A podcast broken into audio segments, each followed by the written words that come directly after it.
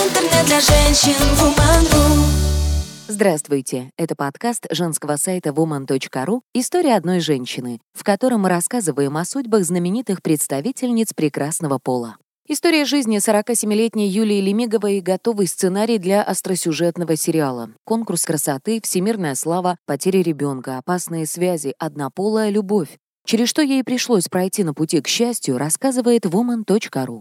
Многие называют Юлию Лемигову последней мисс СССР, однако это не совсем так. На всесоюзном бьюти-смотре в 1990 году красавица заняла лишь второе место. Тем не менее, звезды сложились так, что именно она через год отправилась представлять нашу страну на конкурс «Мисс Вселенная 1991», где стала первой вице-мисс. Новоиспеченный титул принес Юлии массу привилегий, однако в то время, как карьера Лемиговой только начинала набирать нешуточные обороты, ее личная жизнь летела под откос, как сошедший с рельсов скоростной поезд. Неудачные романы, убийство пятимесячного сына, тюрьма.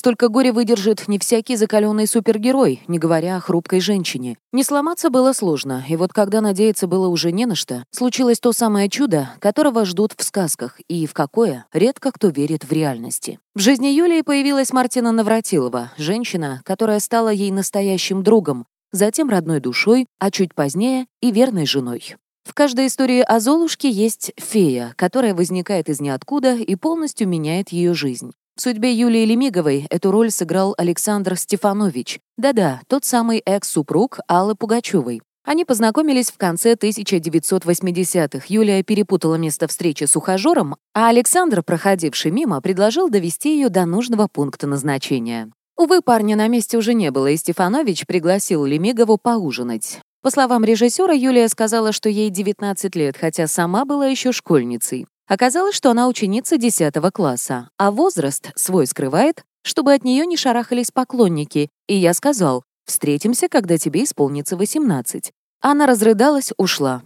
Через две недели звонит, я пятерку получила по физкультуре. Со временем наши отношения наладились, да и девочка вошла в легальный возраст, вспоминал Стефанович. Именно Александр привел Юлию в модельный бизнес. Я пристроил Юлю в одно из первых модельных агентств в нашей стране Idols, владельцем которого был Бабек Сируш, тот самый, у которого на даче мы играли нашу свадьбу с Аллой Пугачевой. Затем начались первые конкурсы красоты. Сначала Юля победила в состязании «Мисс Москва», я ей в этом немножко помог своими связями. Но самое интересное сражение развернулось за титул «Мисс СССР», рассказывал Александр. По словам режиссера, он приложил все усилия для того, чтобы именно Лемигова заняла первое место. Но этого не случилось. В финале корону надели на голову представительницы из Белоруссии Марии Киже, а Юлия удостоилась звания первой вице-мисс. Стефанович буквально вышел из себя, ведь он был уверен, победа у них в кармане. Я начинаю орать на Сару и Мерлин, членов жюри из Франции и Англии, предательницы, а те тихо говорят мне, «Александра, давайте отойдем в сторонку. Вы читали контракт с участницами?» Победительница должна по гроб жизни рекламировать эту голландскую фирму, принадлежащую председателю жюри. Вашей протеже это нужно для карьеры. Я почесал затылок и согласился с их доводами, признался Александр в той же беседе. Тем не менее, удача все равно повернулась к Юле лицом. В 1991 в связи с распадом СССР всесоюзный конкурс было решено отменить, а на «Мисс Вселенная» отправить победительницу прошлого года. Увы, Мария к тому времени уже вышла замуж, что противоречило условиям бьюти-смотра, поэтому в Лас-Вегас отправилась следующая по очереди Юлия Лемигова. На конкурсе красавица вновь заняла почетное второе место, что принесло ей не только славу, но и прибыльные контракты. Жизнь сразу завертелась по стандартному сценарию. Первым делом, неминуемый для начинающих профессиональных красавиц, Переезд в Париж, чтобы показать себя главным кастинг-агентством и утвердиться в тусовке. Юлия принимала участие в съемках для самых топовых фэшн-брендов мира. Параллельно с модельным ремеслом Лемигова решила заняться и бизнесом.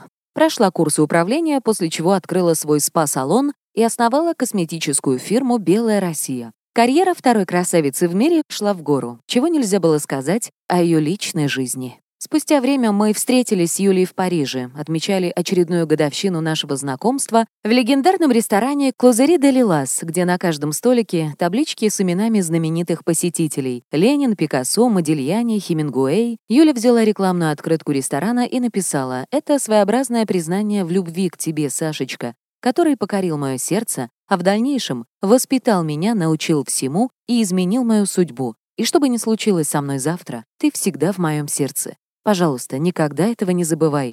Люблю, как прежде, Юля. Но у каждого из нас уже была своя жизнь, вспоминал Стефанович.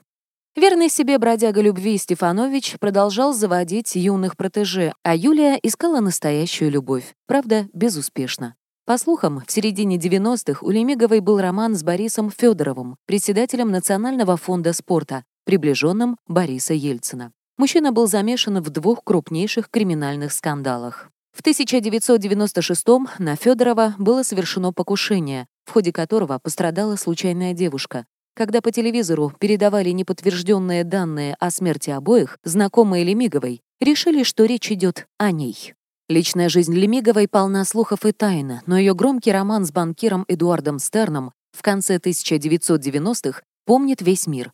К слову, мужчина был близким другом Николя Саркози. В 1998 году ради Лемиговой финансист развелся, а вскоре пара узнала, что ждет ребенка. Увы, прямо накануне рождения малыша Юлия и Эдуард серьезно поссорились и расстались, из-за чего новоиспеченная мама была вынуждена растить сына, которого назвала Максимилианом, в одиночку. В своей роскошной квартире на берегу Сены она показывала мне мальчика, когда ему было три месяца. Мы пошли в наш любимый ресторанчик в латинском квартале, и Юля мне сказала, «У меня нехорошее предчувствие, кажется, за мной следят», — вспоминал Стефанович. Интуиция Лемигову не обманула. Через несколько недель, вернувшись домой, Юля обнаружила своего пятимесячного Максимилиана мертвым. Малыша убили, а няня, которая приглядывала за мальчиком, бесследно исчезла. Очевидно, что преступление произошло из-за денег. Максимилиан по праву рождения мог претендовать на часть огромного наследства Стерна. Но следствие старательно уводили в другую сторону. Убитую горем Юлю взяли под стражу на 89 дней, а по французским законам задержать без суда можно только на 90. Перед ней потом извинились, но все это нанесло ей чудовищную травму, делился воспоминаниями Александр. Увы, виновные в этой истории так и не были найдены. Через пять лет не стало и самого Стерна. Эдуарда нашли убитым в его особняке. С мужчиной расправилась проститутка, с которой он поддерживал отношения в течение четырех лет. Во время очередной БДСМ-игры Стерн, облаченный в розовый латексный костюм, отказался платить своей госпоже миллион долларов, и такого неджентльменского поведения она простить не смогла. Дальнейшая жизнь Юлии вплоть до 2008 года покрыта плотной завесой тайны. За эти годы Лемигова родила двух дочерей — Викторию и Эмму. Старшей сейчас 18 лет, а младшей — 13.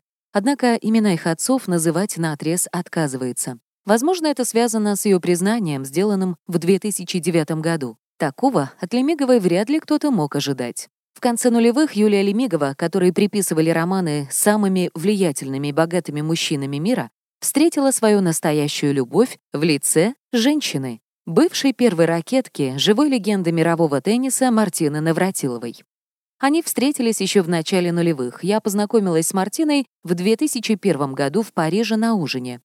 Я работала моделью, встречалась со многими знаменитостями. Я не фанатка тенниса, но, конечно, знала, кто она такая, и мы сразу же принялись болтать. Я полагаю, нас очень сблизили наши восточноевропейские корни. У нас было так много общего. Она была очень забавной, мы много смеялись, вспоминала Лемигова в одном из интервью. Второй встрече женщин было суждено состояться только через 8 лет. К тому моменту Юлия уже растила двух дочерей. Мы снова увиделись в ресторане в Париже. У меня был полный поднос еды. Я познакомила Мартину с дочками, мы пообедали, и потом я вдруг подумала, что хотела бы увидеть ее снова, делилась Лимигова. Юлия настаивает на том, что поначалу ее отношения с Мартиной были исключительно дружескими, а на вопрос, были ли у нее однополые романы до теннисистки, и вовсе отказывается отвечать. Я выросла в СССР и даже не знала, что такое существует. Никто не говорил об этом. Мне было лет 17-18, когда я попала в Лондон, и только тогда узнала, что есть однополая любовь, рассказывала Лемигова. Мартина же, напротив, приняла себя такой, какая она есть, очень рано. Навратилова первая спортсменка мирового уровня, открыто заявившая о своей гомосексуальности. В 1980-х, будучи первой ракеткой мира, Мартина смело демонстрировала свои отношения с женщинами на публике. Лемигова рассказывала, что ее чувства к спортсменке росли постепенно. Навратилова отлично ладила с девочками, обучала их теннису. Виктория и Эмма обожали Мартину, называя ее просто Марти. а видя, как счастлива мама, не задавали никаких вопросов. Они появились, когда о романе женщин заговорили СМИ. Старшая дочь Виктория подвергалась травле в школе, ведь во Франции однополые браки тогда еще были запрещены. Однажды девочка вернулась домой сильно расстроенной и принялась расспрашивать мать. Мы сели, и я поговорила с ней, сказала, «Мартина — это человек, которого я люблю, я не могу жить без нее», делилась журналистами Лемигова. Тогда же Юлия призналась дочкам, что хотела бы съехаться со спортсменкой, чтобы та стала девочкам второй мамой. Беседа получилась непростой, однако старшая дочь наконец произнесла «Я тоже хочу, чтобы Мартина жила с нами». В 2009 году Лемигова и Навратилова уже не скрывали свой роман. Знаменитая теннисистка выводила в свет новую подругу и не стеснялась демонстрировать свои чувства. Тем не менее, все ждали, что Мартина, известная своими бурными, но непродолжительными романами, очень скоро бросит Юлию. А случилось то, чего никто не мог предположить. В начале 2010-го у Навратиловой обнаружили тяжелую форму рака груди. Лемигова во всем поддерживала любимую и вместе с ней боролась с заболеванием. И снова случилось чудо. Теннисистка выздоровела и даже вернулась в большой спорт. По всей видимости, беда по-настоящему сблизила женщин. Наконец, после шести лет совместной жизни Мартина решила сделать Юлии предложение. 6 сентября 2014 года на полуфинале US Open теннисистка, взяв в руки микрофон и встав на одно колено, на глазах у переполненного стадиона надела кольцо на безымянный палец своей любимой со словами «Мы были вместе шесть лет, я не мыслю своей жизни без тебя. Прошу, выходи за меня».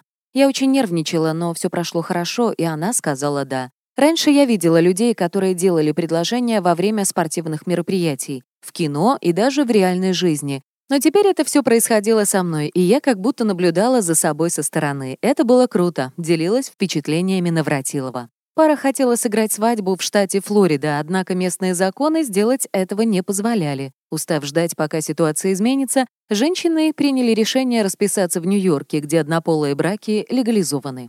15 декабря 2014 года 58-летняя Мартина и 42-летняя Юлия стали законными супругами. В этом году женщины отметят уже пятую годовщину свадьбы. Вместе с дочерями Лемигова и Навратилова живут в Майами хотя Юлия нередко улетает в Париж, где по-прежнему сосредоточен ее бизнес. Супруги долго и безуспешно пытались научить друг друга чешскому и русскому языкам, поэтому сегодня общаются между собой на английском. К слову, Эмма и Виктория говорят с мамой на ее родном языке, а друг с другом болтают на французском. Вот так, пройдя свой путь, потеряв ребенка и уже было отчаявшись найти свое счастье, Юлия Лемигова встретила любовь всей жизни. Глядя на совместные фотографии чешской спортсменки и советской красавицы, сложно усомниться, что это настоящее чувство. Читайте больше интересных материалов на сайте woman.ru. Интернет для женщин woman.ru